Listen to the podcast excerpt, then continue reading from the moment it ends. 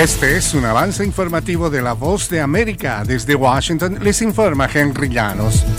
Las negociaciones de legisladores de ambos partidos en el Congreso estadounidense buscan un plan para el límite de la deuda y evitar una crisis económica. Nos informa Héctor Contreras. El presidente Joe Biden recibirá hoy en la Casa Blanca a los líderes demócratas del Congreso para discutir un plan con el que se pretende buscar una solución a la potencial crisis sobre el techo de la deuda de la nación. Uno de los posibles escenarios sería una propuesta bipartidista que pretende cambiar la forma de ampliar el techo de la deuda, asignando una partida presupuestal adicional fija en dólares por un porcentaje de la producción económica nacional, destacó el representante republicano por Pensilvania, Brian Fitzpatrick. Héctor Contreras, Voz de América, Washington. Estados Unidos e Israel iniciaron el lunes lo que un funcionario estadounidense describió como los mayores ejercicios militares conjuntos que involucran miles de efectivos, una docena de barcos y 142 aviones, entre ellos bombardeos con capacidad nuclear. Las maniobras bautizadas Juniper Oak se extenderán hasta el viernes y tienen el propósito de demostrar una integración más profunda entre los militares de Estados Unidos e Israel, según dijo un alto funcionario del Pentágono.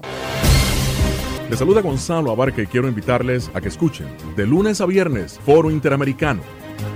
Las noticias. Lo que sí podemos saber ahora es que la policía está en el... Gracias, Gonzalo. La situación que se está presentando en este... El análisis. Incluyendo eliminar, esto es muy importante. Eliminar. El debate. El Partido Republicano tenía dos candidatos. Todo en un solo lugar.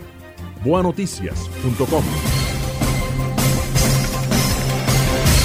El presidente Nicolás Maduro no participará en la séptima cumbre de la Comunidad de Estados Latinoamericanos y Caribeños, CELAC, que se realiza hoy en Argentina. Desde Caracas nos informa Carolina Alcalde. Tras ser informado sobre un presunto plan que supuestamente pretendía ejecutar una serie de agresiones contra la delegación venezolana, el presidente Nicolás Maduro no viajará a Argentina para participar en la cumbre de la CELAC y en su lugar asistirá el canciller Iván Gil. La opositora argentina Patricia Bullrich, presidenta del Partido Pro Argentina, recordó que en 2020 Estados Unidos presentó cargos por contra el presidente Maduro, y en ese sentido, la dirigente política solicitó a la Administración de Control de Drogas de Estados Unidos su captura si concretaba el viaje. Carolina Alcalde, Voz de América, Caracas. El presidente Nayib Bukele anunció que El Salvador realizó el pago de 800 millones de dólares a los acreedores de los bonos de la deuda soberana, cuyo plazo vencía el 24 de enero y que fue adquirida en gobiernos anteriores. Acabamos de pagar en su totalidad 800 millones de dólares más intereses, dijo Bukele en su cuenta oficial de Twitter. El Salvador adeudaba 800 millones de dólares de eurobonos que vencerían este martes, así como otros 800 millones para 2025. El ministro de Hacienda,